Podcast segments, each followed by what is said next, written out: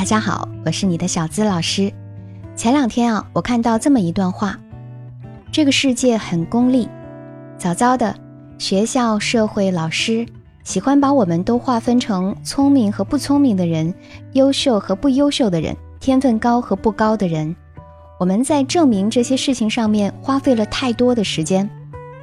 突然就想到，有太多的读者在我的微博里这样问我：“小资老师。”他那么优秀，那么帅，我喜欢上他可能原本就是个错误，又怎么敢期待他能爱上我呢？我这种资质平平的女生，大概就不配拥有神仙般的爱情。男朋友劈腿了，那个女孩比我漂亮，比我性格好，我这么普通，就活该被抛弃吧？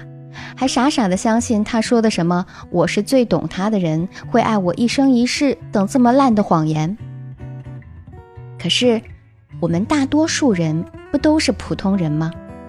我们从来都不是最聪明的那个，也不是最漂亮的那个，当然也和最优秀拉不上关系。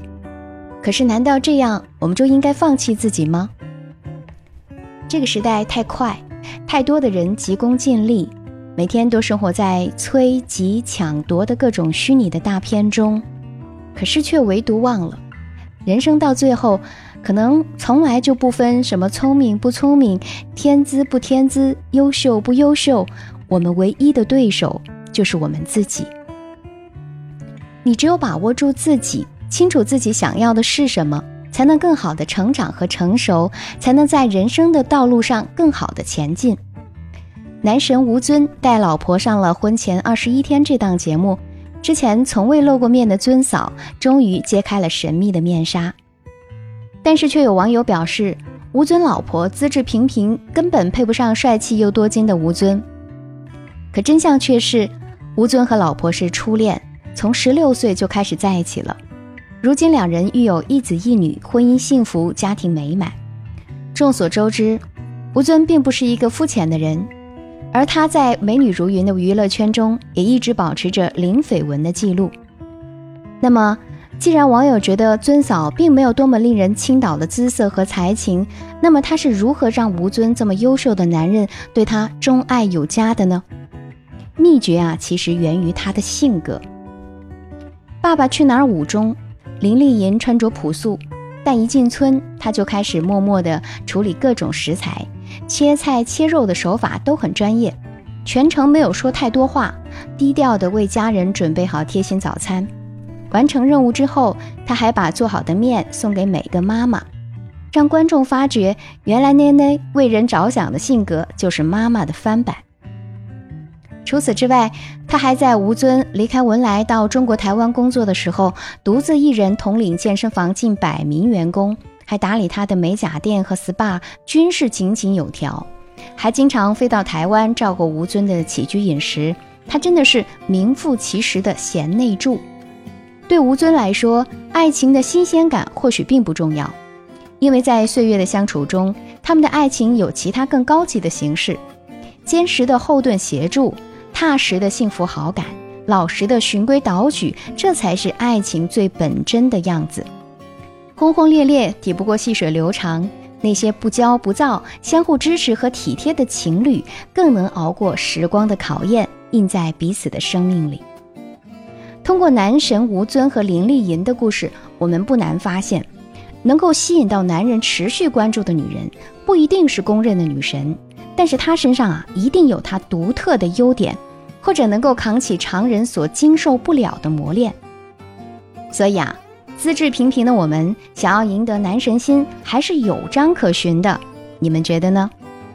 其实谈恋爱也像职场一样。是需要提前做好规划的，这样才能够有的放矢，事半功倍。如果你已经有了自己的目标对象，却不知道该怎么做才能赢得青睐，那就联系我的小助理吧，帮你一对一分析问题哦。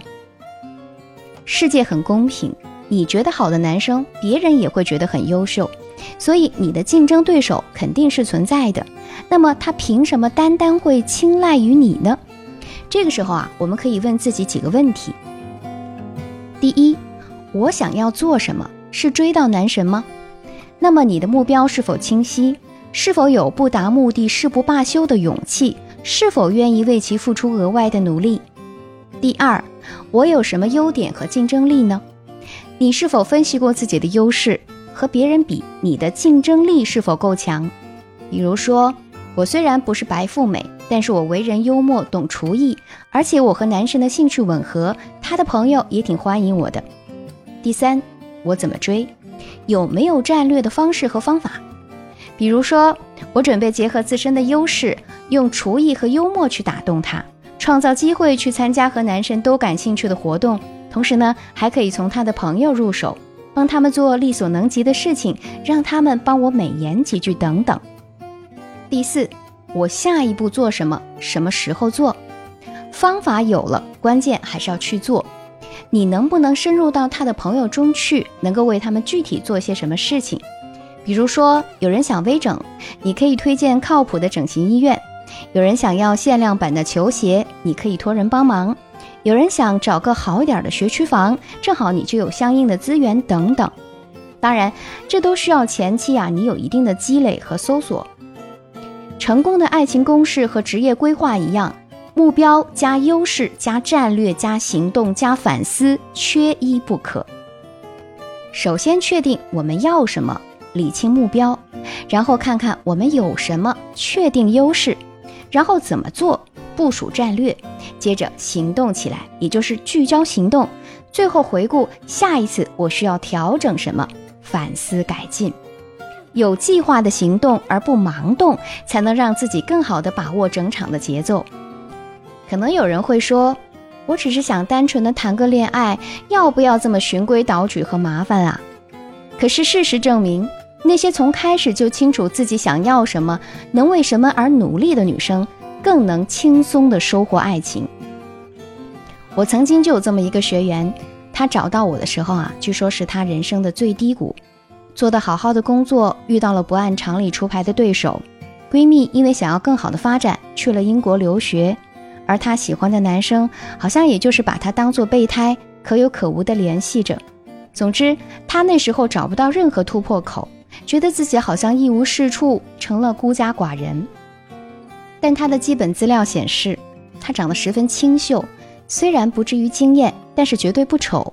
他是普通的本科毕业，但是酷爱插画，有很好的绘画功底，性格温和，有原则，有底线。